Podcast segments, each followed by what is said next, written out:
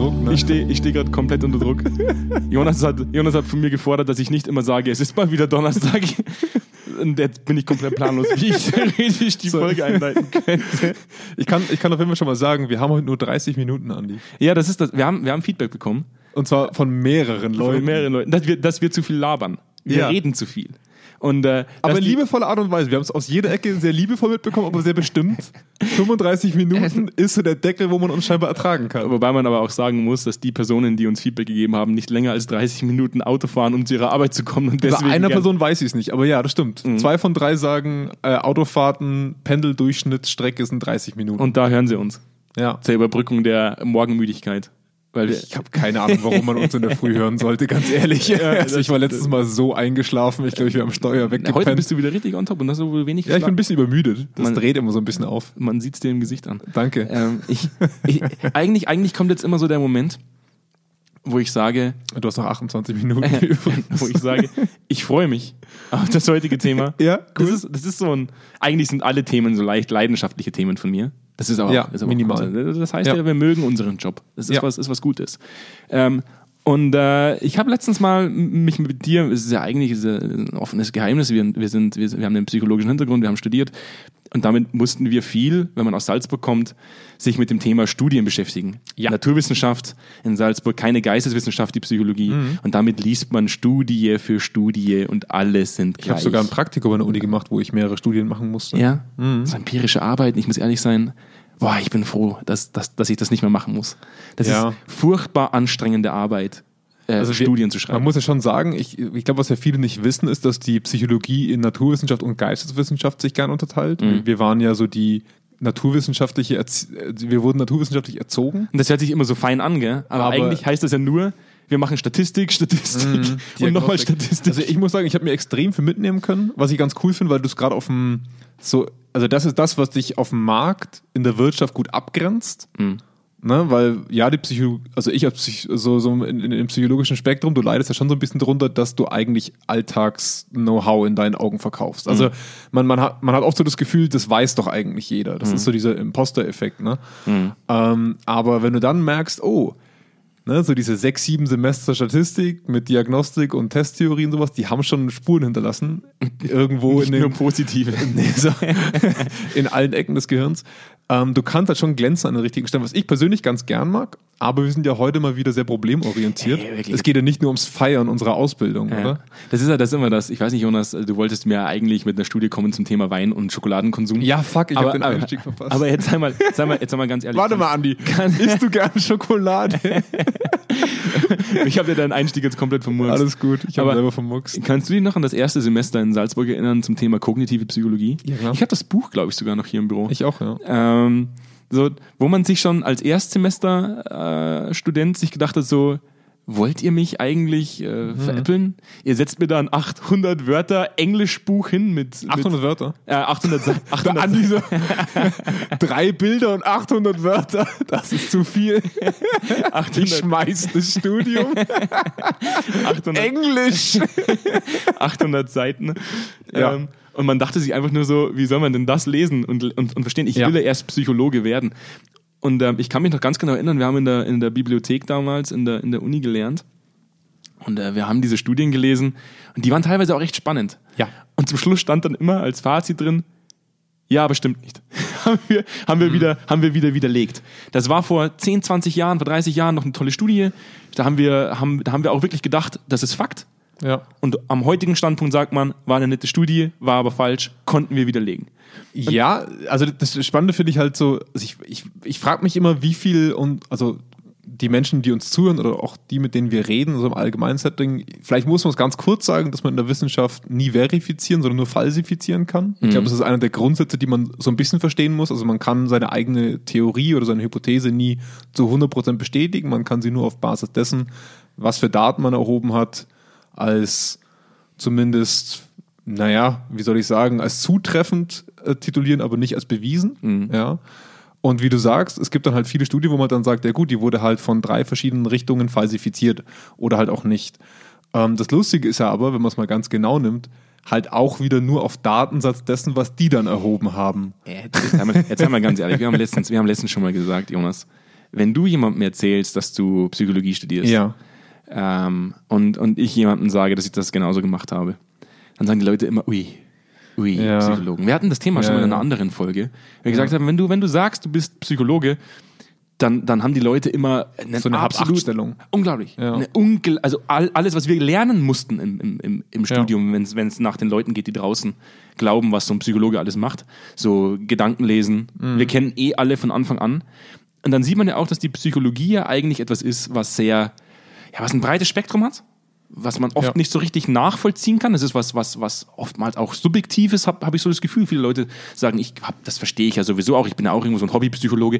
Das ist, da, da, da schwingt immer so was Subjektives. Ja, und man kann in jedem Studium so ein Nebenfach Psychologie belegen. Das stimmt. Ne? Das geht ja auch ganz gut. Aber Psychologie heute gibt's auch. Äh, Gibt's auch, ja. Ja. Worauf ich aber heute eigentlich hinaus wollte, ist, das, was mich immer wahnsinnig nervt in solchen Diskussionen, wenn man mit, mit Menschen in die Diskussion geht und dann ist da so ein Klugscheißer am Tisch, der seine eigene Aussage immer gerne mit einem Argument verknüpft und sagt, amerikanische Wissenschaftler haben bestätigt, dass es so ist. Ja, der Das Klassiker. ist, das ist der Satz, wo ich mir denke so, Nee, ich, ich finde ich, Ah. ich finde es ja immer schon so geil, dass du bloß sagen kannst, aber das ist ja mittlerweile erwiesen, dass, wo ich mir immer denke, nee, Hast das, du die das, Studie ist, das ist rein wissenschaftlich gar nicht möglich. Also ja, du kannst Schwerkraft in der Physik gut beweisen, ne? Hm. Weil wenn du es halt fallen lässt, dann fällt es auf den Boden.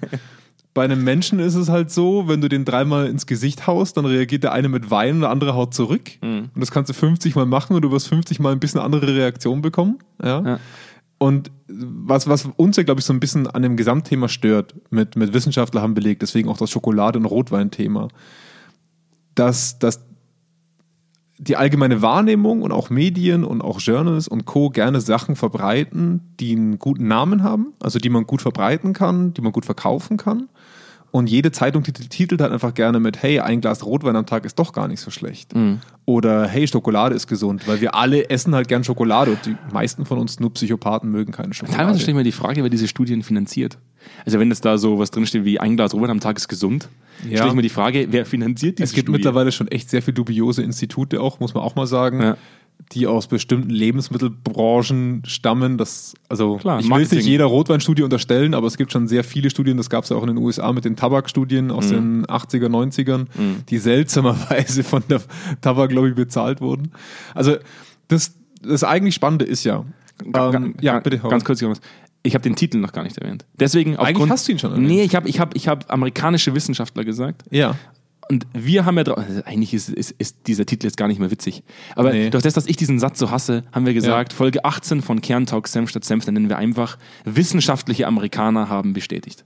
Und darum soll es heute gehen, so, was, was heißt denn tatsächlich, wenn Wissenschaftler eine Studie aufsetzen? Was heißt Ja. es denn, wenn man, wenn man tatsächlich ein, ein Studiendesign aufsetzt, wenn man das, wenn man tatsächlich eine Studie verfassen muss zu einem gewissen Thema und vor allem auch welchem Druck manche Wissenschaftler sich ausgesetzt fühlen, um dann zum Beispiel Gelder zu bekommen, Forschungsgelder Ja. zu bekommen, wo praktisch um, um, um diese Studie auch veröffentlichen zu können, was da alles dahinter steckt, weil nicht jede Studie mache ich einfach nur, weil es mich interessiert. Das und ich ist glaube, und ich glaube, was wir schon noch machen sollten, ähm, dadurch, dass uns jetzt schon wieder die Hälfte am Steuer eingepennt ist bei diesem Thema, ähm, mal so ein bisschen aus dem Nähkästchen plaudern. Und, und ich glaube, da haben wir beide schon relativ viel Erfahrung gemacht, gerade was Studiendruck angeht, gerade was Zahlendruck auch angeht in Studien. Ähm, du hast ja auch hier in der Vorbereitung schon, schon aufgeschrieben gehabt, ne? 95 Prozent aller sozialpsychologischen Studien sind äh, positiv. signifikant, also äh, die Hypothesen werden bestätigt. Ich glaube, ich weiß gar nicht, ob das immer noch genau das gleiche Prozentsatz ist, aber ziemlich nah dran. Ähm, Also lass ist ein anders- bekanntes Problem. Lass mich es anders formulieren. Die Ja. Sozialpsychologie ist das Fach mit den, mit den meisten positiven Studien, wo man zum Schluss Ja. sagt, ist so. Ähm, darf ich ganz kurz auf die Statistik dahinter eingehen? Mhm, klar. Ähm, in der Statistik oder wenn man Studien bewertet in der, im Allgemeinwissen oder in, im allgemeinen Sprachgebrauch, sagt man immer signifikant gleich bedeutsam. Das heißt, wenn die Studie signifikant ist, sagt man, der Effekt war bedeutsam, was statistisch grober Unfug ist. Ähm, das Lustige ist, wenn man es mal ganz einfach beschreibt, wenn man eine Studie signifikant machen will, nimmt man einfach sehr viele Stichprobenteilnehmer. Irgendwas ist immer signifikant. Ähm, ich kann von meiner eigenen Geschichte erzählen, was mich auch an der, an, an der universitären Ausbildung sehr gestört hat, ist, dass man eine Studie macht. Man hat ein eigenes Studiendesign mit einer eigenen Hypothese und der wissenschaftliche Prozess ist der, du hast eine Literatur, du bildest daraus eine überlegte Hypothese ab Und aufgrund dessen hast du eine fundierte methodische Datenanalyse oder Datenerhebung und dann Datenanalyse. Mhm. Und dann überprüfst du, was du da vorher aufgesetzt hast, ist es Gurke oder ist es richtig? Mhm. Ne? Und das Krasse, was ich halt damals schon erlebt habe, ist, da hängt sich einfach jeder Otto dran, weil man hat halt einfach Probleme, Stichprobenteilnehmer zu bekommen. Und dann erhebst du halt bei einer Stichprobe 30 Fragebögen mit, die mit deiner Theorie gar nichts zu tun hat, aber dass es irgendwie halt anders noch rausrechnen kann, mhm. weil dein N, also in Klammern die Stichprobe, sehr groß ist. Mhm. Und das Faszinierende ist, eigentlich kannst du jeden Effekt signifikant machen, solange die Stichprobe groß genug ist, weil irgendein Effekt zeigt sich einfach immer zwischeneinander. Das, das ist so.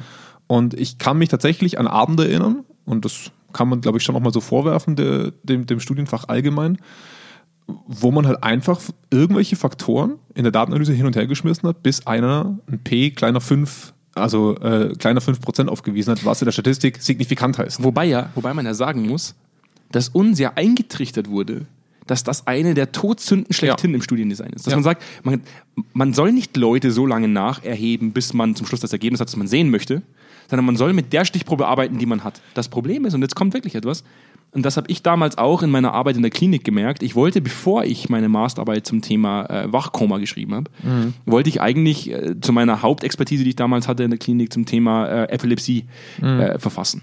Und äh, ich war in der Klinik mit, mit, mit meinem damaligen Chef, eine absolute Koryphäe. Ich liebe diesen Menschen. Und ich habe ähm, mit ihm äh, darüber gesprochen, wie, mein, wie meine Studie aussehen könnte, also was, mhm. ich, was ich erheben möchte. Das Design der Studie, sagt Das man. Design der Studie, ja. genau.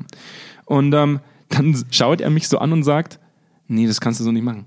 Das, äh, mhm. äh, das, das wird kein Journal so kaufen. Wo ich mir dann so dachte so, was willst du mir damit sagen? Dann sagt er, naja, die ist nicht aufregend genug, die Studie. Ja.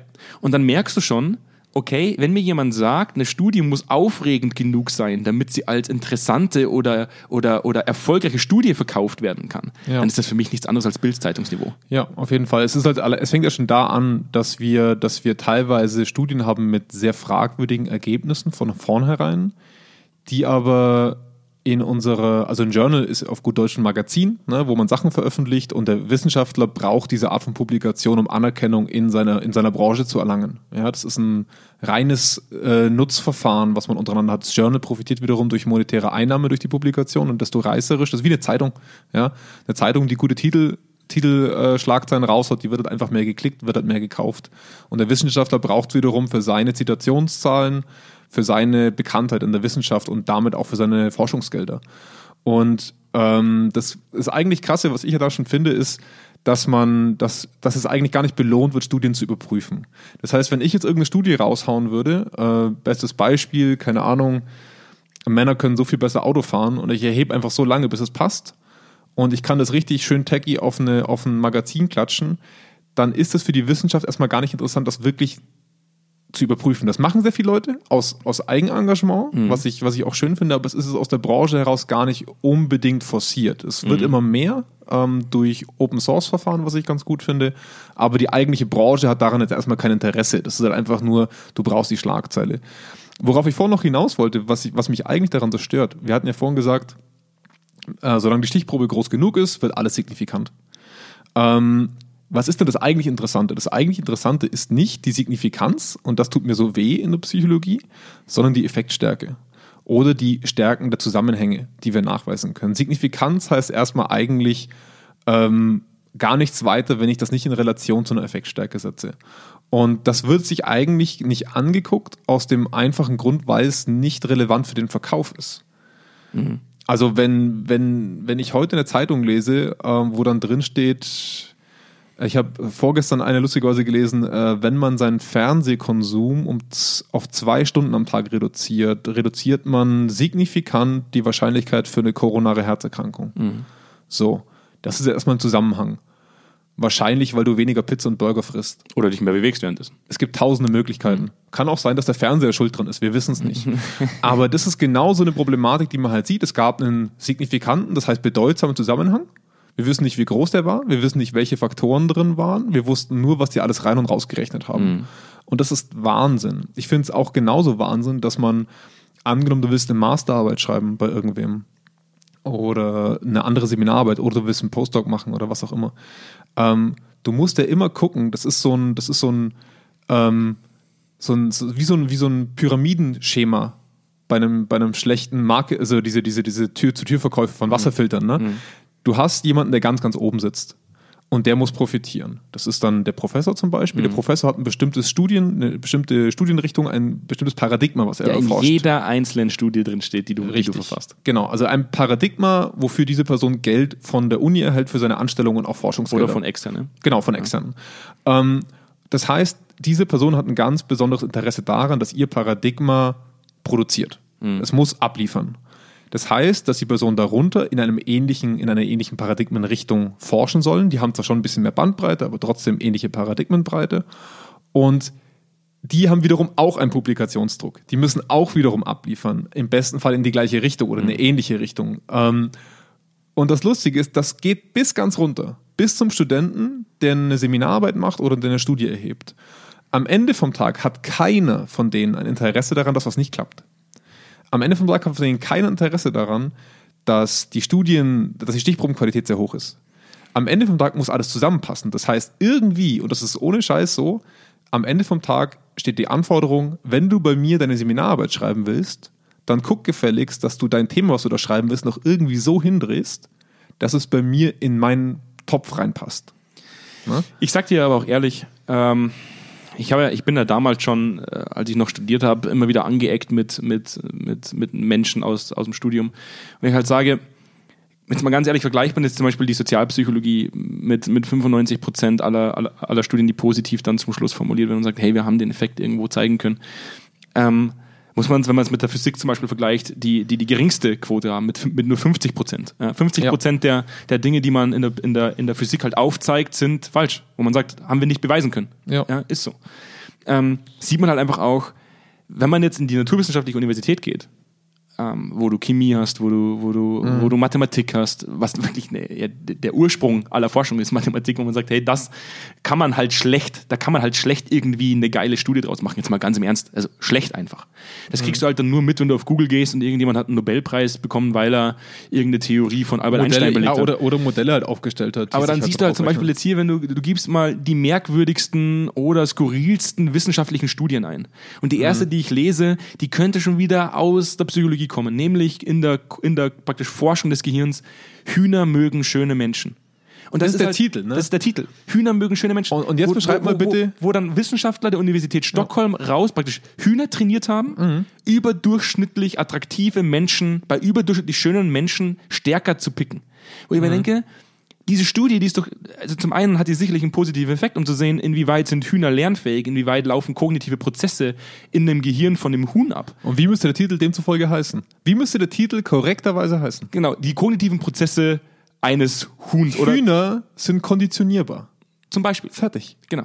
Aber man schreibt dann, Hühner mögen schöne Menschen. Ja. Und das ist etwas, das kannst du halt bei Google ganz unten in der wissenschaftlichen, in dem wissenschaftlichen Sektor unglaublich gut verbreiten. Weil die Ja. Leute, was, Hühner mögen schön, da klicke ich mal drauf. Ja. Es ist, tatsächlich geht das halt bei- mir dann dran vorbei. Ich sage, die Psychologie lässt sich halt unglaublich leicht mit Clickbaiting verknüpfen. Mhm. Die Psychologie ist etwas, wo jeder glaubt, er hat eine Ahnung davon. Ich krieg jeder kennt's. Jeder Jeder- kennt's. jeder Ich habe schon, ich, ich krieg schon das Brechen, äh, wenn ich mir teilweise im Fernsehen Leute angucke und dann sage ich, ah, ich bin, ich bin Persönlichkeitstrainer, ich bin Persönlichkeitscoach. Mhm. denke, was ist denn dein Hintergrund? Und dann sagt er, ja, BWLer. Und ich denke mir so, Wir machen immer BWLer so runter, ne? Wir haben schon oft. Ne? Sorry, es sind ja nicht nur BWLer, aber in meinen Augen, das, das, das sage ich halt immer wieder, wir studieren fünf Jahre lang Psychologie. Mhm. Damit du zum Schluss in eine Therapie kannst, vergehen nochmal fünf Jahre, damit du als Therapeut arbeiten, als psychologischer Therapeut. Im, Mhm. im schlimmsten Fall nochmal fünf Jahre. Dann sind da zehn Jahre ins Land gegangen. Mhm. Auf der anderen Seite gibt es Leute, die machen eine Heilpraktika-Ausbildung und nennen sich dann äh, Psychotherapeut. Also dürfen sie ja so nicht nennen, aber auf Heilpraktikerbasis. Mhm. Da sind nur zwei Jahre Ausbildung ins Land gegangen. Ich sage nur, wenn man, also nicht jeder, der von sich behauptet, Lebenserfahrung mitzubringen oder, oder selbst irgendwie einen, einen krassen Touch zu haben für die Psychologie, ist automatisch gleich auch Psychologe. Und diese Forschungen sind halt darauf ausgelegt, in meinen Augen, da kannst du mir auch gerne widersprechen dann, diese Forschungen verkauft man halt so lifestyleig, damit sie gut ins Ohr gehen, damit man, damit man Klicks generiert und jeder sich irgendwo angesprochen fühlt, weil er glaubt, ja, mit Psychologie habe ich eh auch wahnsinnig viel am Ich, ich finde es halt, ich halt so schade, weil wenn ich jetzt an die Uni denke zum Beispiel, wir haben da so viele geniale Menschen eigentlich sitzen gehabt ähm, und auch Leute, die, die gerade in der Statistik und auch gerade in der Methodik so extrem stark waren oder sind, muss man auch sagen. Ähm, Und das sind auch, das sind auch viele Forschungsgelder und Co. Aber ich finde halt dieser, dieser Transfer hin zu, zu, den, zu der Sozialpsychologie, die rechtfertigt sich irgendwann nicht mehr in der Naturwissenschaft. Also wenn wir jetzt mal äh, Korrelationsstudien in einem FMRT uns angucken oder sowas, ne? Also wo halt einfach wirklich so dermaßen mathematisch, neuropsychologisch gearbeitet wird, eigentlich mit nichts anderem als schwer komplexen mathematischen Modellen in einem Computerrechensystem. Ähm, Dann macht das Sinn. bis hin zu, wenn beim Bäcker links die Semmel liegt und rechts die Breze, was kaufen Leute? Signifikant mehr die Breze. Also Da gibt es eine so, Studie, die wurde, mal, die wurde mal auf einem der größten Portale Deutschlands zum Thema äh, Karriere und Mensch. Mhm. Da gab es mal eine Studie, die veröffentlicht wurde zum Thema, erfolgreiche Menschen drehen die Klopapierrolle, wenn sie eine neue eindrehen, mit dem Papier nach oben. Und mir denke so, Warte warte, so, du halt, oben? sodass du es halt nach vorne abziehst und Yes. nicht von unten rum. Yes. Wo ich mal auch denke, das gehört auch so, weil das Patent auch so gemacht wurde, Freunde. aber dann denke ich mir immer so, was ist das? Wer, wer, wer, Ja, ist ja. das wirklich beforscht worden? Und, wa warum kommt so eine Studie auf so einer Plattform? Also ganz im Ernst, das, Was, das, genau, was, was ich halt so wahnsinnig problematisch finde an der Gesamtgeschichte ist, ähm, ich finde, die Psychologie hat eine wirkliche Daseinsberechtigung in der Naturwissenschaft. Das ist meine Überzeugung. Ähm, eine ganz, ganz wesentliche. Und ich finde auch, dass jede sozialwissenschaftliche Studie ihre Daseinsberechtigung hat in der Naturwissenschaft zu einem gewissen Part. Ich finde nur, dass die Grenze oft vermischt wird. Ich, ich glaube, man sollte sich häufiger zugestehen, dass etwas eine qualitative Erforschung ist, eine situative Erforschung ist und ein situativer Effekt ist, den man gerne quantitativ nacherheben kann. Ähm, aber dass es nicht unbedingt die Signifikanz ist und die Quantitativität, die Quantität der Zahlen, die darüber entscheidet, ob, das, ob, ob die Studie interessant ist oder nicht. Ähm, oder auch, passt das gerade in das Konzept dessen, bei dem du diese Studie machst, ob das interessant ist oder nicht. Und das finde ich sehr schmerzhaft, weil das Kreativität einschränkt. Ich finde es auch sehr schmerzhaft, weil man sich damit ähm, absichtlich zu einem großen Maß die Methodik zerschießt. Ne? Also, ist, es ist ja, wenn du, wenn, wenn ich mich noch richtig erinnere, ich, ich bin ja jetzt absolut kein, kein Methodiker mehr. Ich bin ja absolut kein, Ja. kein, keiner mehr, der wissenschaftliche Arbeiten verfasst. Aber da, wo ich mich teilweise zu Tode diskutiert habe in der Uni war, dass, wenn man sagt, ich, hab, ich, ich stelle eine Hypothese auf und ähm, ich stelle die Methodik dazu auf, also die, alles, was dahinter so steht, wie ich es umsetzen möchte, ich immer schon zu dem Zeitpunkt Studien raussuchen muss, die im Endeffekt zu einem gewissen Ausmaß das belegen, warum ich diese Hypothese genau. ableite. Und was ist nicht dein Job? Dein Job ist es nicht zu sagen, was spricht dagegen. genau. Richtig. Und das ist was, das Ja. ist was, was mich immer persönlich geärgert hat, weil im Endeffekt passiert nichts anderes als stetige Selbstbeweihräucherung oder gegenseitige Beweihräucherung von Mhm. wissenschaftlichen Instituten, von, von großen Professoren, die zigtausende Male zitiert werden, weil sie halt in allen Studien vorkommen, wie zum Beispiel die, die Bedürfnispyramide nach Maslow. Mhm. Ich habe mich jetzt wieder mal vermehrt eingelesen und Fakt ist, die ist extrem umstritten, diese Theorie, Ja. aber jeder kennt sie, Ja. weil sie zigtausendmal zitiert Ja. wurde, weil man jede einzelne Motivationsforschung im Nachhinein auf der Maslow'schen Bedürfnispyramide aufbaut, wo ich mir denke so, alleine sie ist das weder kulturstabil, noch ist sie zeitstabil, noch ist sie über Gender stabil. Das, es, es ist faszinierend, wie sich sowas hält. Ja, weil du Ja. immer wieder dieselben Studien zitierst. Immer Ja. wieder, weil du, weil du, weil du Studenten triggerst und dahin praktisch eigentlich fast schon drillst. Ja. Such eine ne, ne krasse Studienbasis raus, die dir im Endeffekt rechtfertigt, dass du diese Hypothese ableiten Richtig. kannst. Und, das, und am besten mit einem hohen Impact-Faktor. Impact-Faktor heißt in der Wissenschaft auf gut Deutsch, dass die Studie oft rezitiert wurde und demnach bedeutsam ist. Das heißt, eigentlich, also wenn man es mal ganz gemein sagt, ich will das jetzt nicht über jede Studie sagen, weil viele Studien sind auch wirklich gut. Aber eigentlich sagt der Impact-Faktor jetzt erstmal nichts darüber aus, wie krass gut die Methodik oder die Aussagekraft der Studie ist. Sie sagt eigentlich jetzt erstmal nur aus, wie beliebt, also jetzt mal ganz gemein gesagt, das ist vereinfacht, ich weiß, aber wie beliebt die Studie ist in der Rezitation zu anderen, zu anderen Studien. Das heißt, wie oft sie erwähnt wird. Ähm, und das ist halt schon krass, dass wir, ich, also ich weiß nicht, wie das dann im, im, im Postdoc-Prof-Level dann irgendwann ist, da war ich nie, aber ähm, ich habe halt oft genug damit gearbeitet und ich finde es halt schon krass, dass genau das passiert. Du sagst, okay, ich nehme jetzt eine von den großen Studien, also eine von den großen Theorien, weil da fühlst du dich sicher. Das hat jeder in jedem Fachbuch schon mal gelesen und die hinterfragst du erstmal gar nicht. Die hast du, das ist deine Basis, auf der baust du irgendwas auf und von dem gehst du dann ins Kleinere. Du nimmst das als Anker und baust von da auf dann deine Studien weiter aus und baust so kleine Äste, die dann immer kleiner werden, bis du an dem Punkt bist, wo du deine Studie verortest. So. Dass damit aber quasi Fehler auf Fehler auf Fehler auf Fehler multipliziert wird eigentlich, ne? Weil das Ausgangsmodell zu einem gewissen Maß, also nicht komplett vielleicht falsch ist, aber zu einem gewissen Maß inkorrekt ist, dann ist das nächste wieder zu einem Teil inkorrekt. Und das nächste und das nächste und das nächste. Und irgendwann kommst du bei deiner Studie an, die am Ende vom Tag gar nicht mehr auf den, auf den Fakten fußen kann, die sie bis dahin für sich beansprucht. Und das, ich, ich, ich habe keine Lösung dafür, ich bin kein Statistiker, ich bereue es auch manchmal, dass ich da nicht das, die Geduld dafür habe, manchmal, weil ich es doch spannend finde. Aber am Ende vom Tag muss ich halt schon sagen, wir sollten uns viel mehr in, in Studien darauf konzentrieren, uns zu überlegen, was spricht dagegen? Und warum? Also das, das beste Argument ist, schaut euch mal an, welche, welche Stichproben genommen werden für Studien. Das sind in psychologischen Einrichtungen, ich, aus dem Bauch raus würde ich sagen 80% Psychologiestudenten. Zumindest in meiner Erfahrung. Ähm, Psychologiestudenten, die nicht selten auch, das weiß zwar der endgültige Verantwortliche oft nicht, da bin ich mir schon sicher, aber die auch ganz gerne mal zweimal getestet werden, wenn man gerade keinen anderen findet. Ne? Also das habe ich auch schon erlebt. Ähm, ich kann zum Glück von mir sagen, dass ich nicht verantwortlich dafür war, aber ich habe es erlebt, dass man halt für ein kleines, mickriges Seminar am Ende vom Tag irgendeine Note gebraucht hat und dann hast du halt irgendwo in der Studienliste gesehen, da war eine Versuchsperson mindestens zweimal da.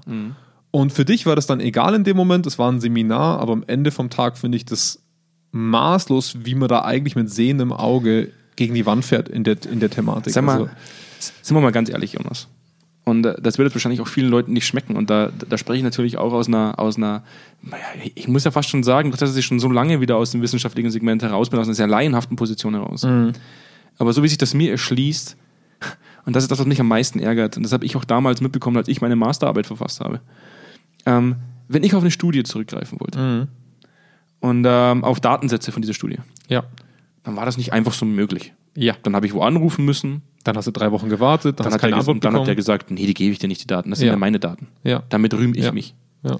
Ich sehe ein wahnsinnig großes Problem darin, dass man wissenschaftliche Studien nicht mehr aufsetzt, um schlauer zu werden, sondern wissenschaftliche Studien aufsetzt, um Karriere zu machen, Ja. um erfolgreicher zu sein. um Land abzugraben. Das Genau. ist halt schon auch zwischen Unis. Ne? Und das regt mich so dermaßen auf, weil für mich ist tatsächlich Wissenschaft, also Wissenschaft an sich, Mhm. da, damit die Gesellschaft eine Grundlage hat, mit der sie sich weiterentwickeln kann. Ja. Ob das technische Innovationen sind, ob das die Medizin ist, das spielt überhaupt gar keine Rolle.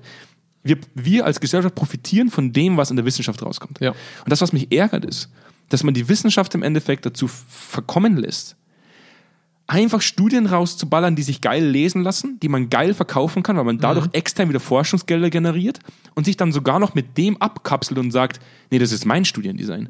Wie oft wir alleine schon äh, darüber diskutiert haben, dass man sagt, die Wahrscheinlichkeit, dass es Krebs heute noch gäbe, wenn Universitäten kooperieren würden und Daten einfach hin und her oder, geschoben halt, würden. oder halt die Pharma auch. Ne? Ja, richtig. Weil man sich nicht abgrenzen würde mit dem und sagt, ich will selbst irgendwo der Geilste sein mit dem, was ich gemacht habe und ich will ganz vorne auf, diesem, auf, auf dieser Studie stehen. Wenn man sich da einfach mal davon abkapseln würde und sagen würde, ich bin Wissenschaftler geworden, weil ich der Gesellschaft einen Dienst erweisen möchte und Studien veröffentliche, so wie es die, die Physik wahrscheinlich auch zu einem ganz, ganz großen Teil gemacht hat, dass man sagt, wir lassen die Hosen runter. Bei uns sind halt 50 Prozent der Studien nicht belegt. Du kannst halt schlecht dagegen argumentieren. Ja. In der Psychologie kannst du halt immer sagen, also ich würde dir bei dem Medizin mit dem Krebs teilweise widersprechen, weil ich tatsächlich da einen Überlagerungseffekt sehe. Ich glaube, das Problem haben wir tatsächlich hauptsächlich in der Psychologie. Ähm, ich glaube, in der Medizin gibt es da schon auch andere, also andere Bestrebungen in meinen Augen, auch wenn natürlich auch oft privatwirtschaftliche Interessen dahinter stehen. Das darf man schon auch dazu sagen. Ähm, sagen wir es mal so, ein Le- Leukämie-Produkt, was, was Leukämie in zwei Tagen heilen würde, ist halt auch marktwirtschaftlich nicht ganz interessant, aber man könnte dann wiederum teurer verkaufen. Trotz alledem weiß- Demzufolge behältst du dieses Patent bei dir. Trotz alledem weiß ich auch, dass unter anderem meine Masterarbeit mit Geldern verfasst wurden, die von extern kamen und nicht nur von Ja, ja, der klar. Uni gestellt. Auf jeden Fall. Und Also dadurch hast du und dadurch hast du im Endeffekt externe Geldgeber, die ein Interesse daran haben, dass das, was Mhm. du tust, funktioniert. Ich will jetzt auch gar nicht so einer Verschwörungstheorie freien drauf geben, zu sagen, ah, die wollen nicht, dass Krebs geheilt wird. Ich sage nur, es ist halt immer, wenn es in zwei Tagen heilbar wäre, dann wäre ein monetäres Interesse dahinter und es würde auch auf jeden Fall auf den Markt kommen, weil das lässt sich gut verkaufen, aber es wäre halt dementsprechend teuer. Zehnmal so teuer wie die Mittel, die du heute hast. Richtig. Und da, ich möchte kurz eine, an einer Stelle ähm, einen, einen Part empfehlen. Das kann sich auch wirklich jeder geben, der an so einem Feld interessiert ist. Es gibt ganz viele Open Access äh, Publikationsseiten, die man heutzutage auch gut hernehmen kann. Es gibt auch große wissenschaftliche Strömungen in dem Bereich, die mittlerweile alles über eine Open Source veröffentlichen. Das heißt nicht mehr über Journals, wo man bezahlten Zugang hat, sondern wirklich komplett offen wo auch eine andere Kritikkultur herrscht, was ich wiederum sehr, sehr gut finde. Ähm, ich glaube, dass das in der Psychologie halt am, am Ende vom Tag stehen bleibt, dass egal welches Ergebnis rauskommt, außer du bist jetzt wirklich in einem Feld, wo du mit so mathematischen Modellen arbeitest, dass das Argument nicht zählt, sondern das Ergebnis, dass du am Ende vom Tag alles verdiskutieren kannst. Das ist mein Problem. Ich, ich hätte nicht mal ein Problem damit, wenn, wenn so- Sozialpsychologie rein quantitativ ist. Ich hätte am Ende vom Tag kein Problem damit, wenn mir einer die Methodik so hart zerlegen würde, bis am Ende vom Tag eigentlich kein Argument mehr stünde. Und das ist unmöglich. Du kannst nicht sagen, das ist so. Das ist ja das Berühmte, was man uns Psychologen nachsagt. Der Psychologe sagt immer, ja, das kommt auf jeden Menschen so ein bisschen selber an. Ja, aber so ist es. Ja. Genau so ist es.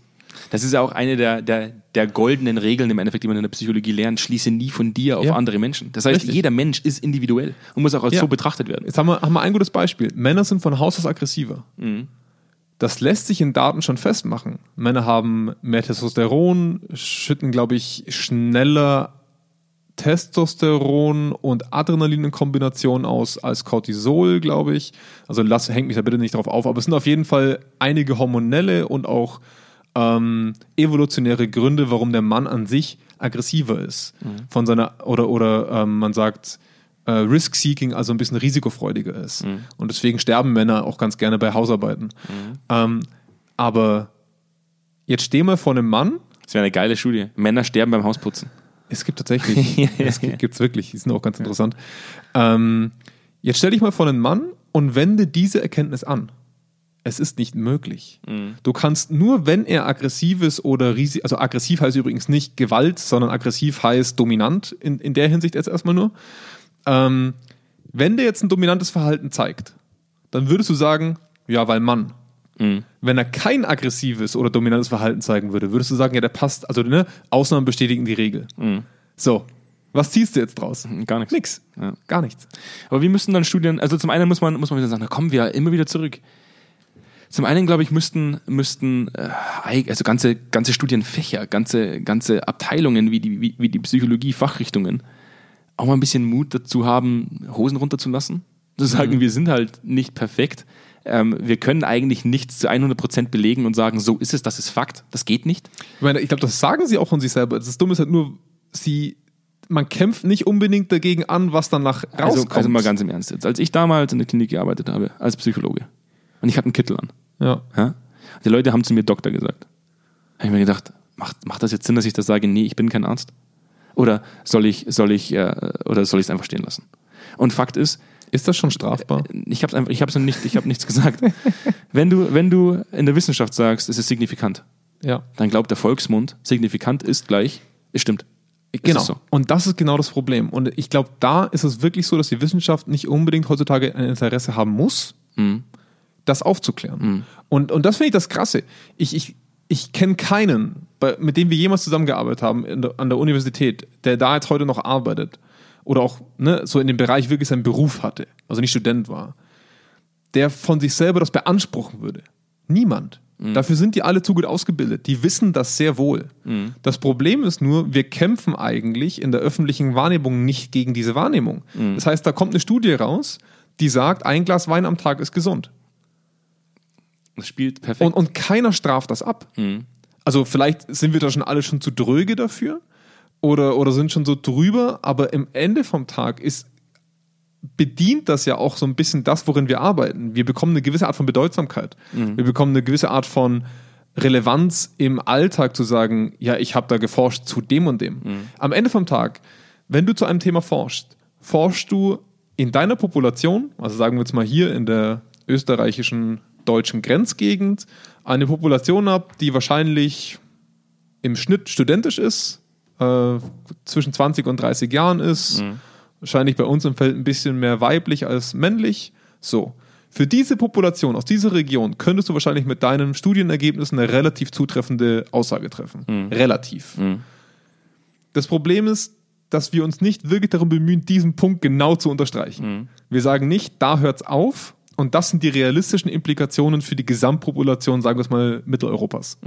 Sondern wir wissen das, unsere Journals wissen das, unsere Kollegen wissen das, aber die Allgemeinheit muss das ja gar nicht. Die Allgemeinheit darf dann wieder sagen, wissenschaftliche Amerikaner haben bestätigt. Richtig. Und so, glaube ich, muss man stehen lassen, weil sonst sprengen wir jetzt wieder unendlich lange das, Ja. was, was, was unsere hochgeschätzte Kollegin in der Personalentwicklung uns mitgegeben hat oder aus, aus der Personalabteilung. Mach bitte bloß eine halbe Stunde, dann kann ich es im Auto hören. Einen lieben Also ich muss ja schon mal sagen, ich muss Diese- schon mal sagen, also diese, nicht diese Person. Leitung HR. Diese muss Person- man auch mal sagen. Diese Person, diese Person weiß ganz genau, wen wir meinen. Liebe Grüße dahin, fühl dich angesprochen. Ja. Ähm, ich freue mich auch schon, wenn wir uns wieder hören. In dem Sinne, bleibt mir eigentlich bloß noch der, der Call to, to Action. Ich, ich, ich mag, das ist der wichtigste Teil in unserem Podcast. ganz kurz bevor du, eine Minute. Ich muss mich echt mal wieder einlesen. Ich merke, wie ich so rostig geworden bin in diesem Thema. Wissenschaft. Ja, Methodik. Ich, ich mag das eigentlich voll gern und ich merke so, dass mir die ganzen Begriffe auch nicht mehr so wirklich hochkommen. Das ist echt schade. Das ist echt schade. Ich muss sagen, ich vermisse sie gar nicht unbedingt. Doch, ich schon. Ich muss mal wieder, ich muss wieder einen guten Andy Field lesen. Das geht raus an alle, die wissen, wer das- Andy Field ist. Wir haben das Buch drüben liegen. Bibel. Kannst es dir, kannst es dir gleich, Bibel. Ich kannst hab's es dir gleich nehmen. Ich hab's daheim. Ähm, in dem Sinne, äh, wenn euch das gefällt, was wir tun, wir haben, wir haben keine Kosten und Mühen gespart, in allen Streaming-Plattformen einen, einen Abonnier-Button zu hinterlegen. Kostet nichts, tut nicht weh. Wenn es euch gefällt, macht das bitte. Ähm, hilft euch. Wir erinnern euch gerne, wenn eine neue Folge rauskommt. Uns hilft's, dass wir das Ganze breiter platziert bekommen. Und äh, dann bleibt mir eigentlich nichts anderes, außer dass der Jonas jetzt gleich schon wieder äh, äh, mir, mir vorweggenommen hätte, dass wir natürlich auch einen sehr umfangreichen Blog auf unserer Homepage zweikern.com haben, äh, wo alles nochmal deutlich wissenschaftlicher fundiert ausgearbeitet wird. Es ist so geil, dass wir uns über Unwissenschaftlichkeit aufregen und dann immer so einen Mist verzapfen. wir, wir, wir sind im Labern schon sehr gut. ähm, ja, aber ist so. Ja. Im Podcast, das ist, das glaube ich, verzeiht man einem im Podcast. Wenn man, wenn man, wenn man Wissenschaftlichkeit äh, hören möchte, dann muss man andere Podcasts hören, wenn man, wenn man die volle, die volle Breitseite haben möchte. Nach uns muss man so einen klugen Podcast hören. Nicht so einen dummen wie uns. Nee. Ja. Ähm, genau, und ansonsten ähm, äh, würden wir uns immer freuen, wenn ihr uns kontaktiert, so ein bisschen euren Senf dazu gebt. Ähm, wir wollen nicht immer nur von, von unserem Senf sprechen, wenn wir, wenn wir bei Senf statt Senfte sind, sondern geben wir natürlich auch gerne eure Erfahrungen mit und haben dann eine eigene E-Mail-Adresse eingerichtet, die senf.zweikern.com und freuen uns über jedes Feedback und Inhalte, die ihr gerne mal bearbeitet haben wollt. Dann nehmen wir uns gerne Zeit dafür. Boah, ich hoffe, wir haben keine so große Statistikerbasis, die uns jetzt zerlegen.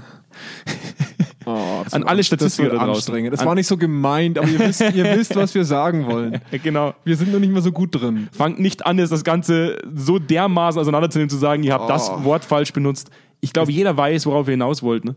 Ja. Und äh, ich freue mich sehr auf die nächste Folge bei Sam Ich mich auch. Mhm. Schöne Woche noch. Macht's gut. Bis dann. Ciao, ciao.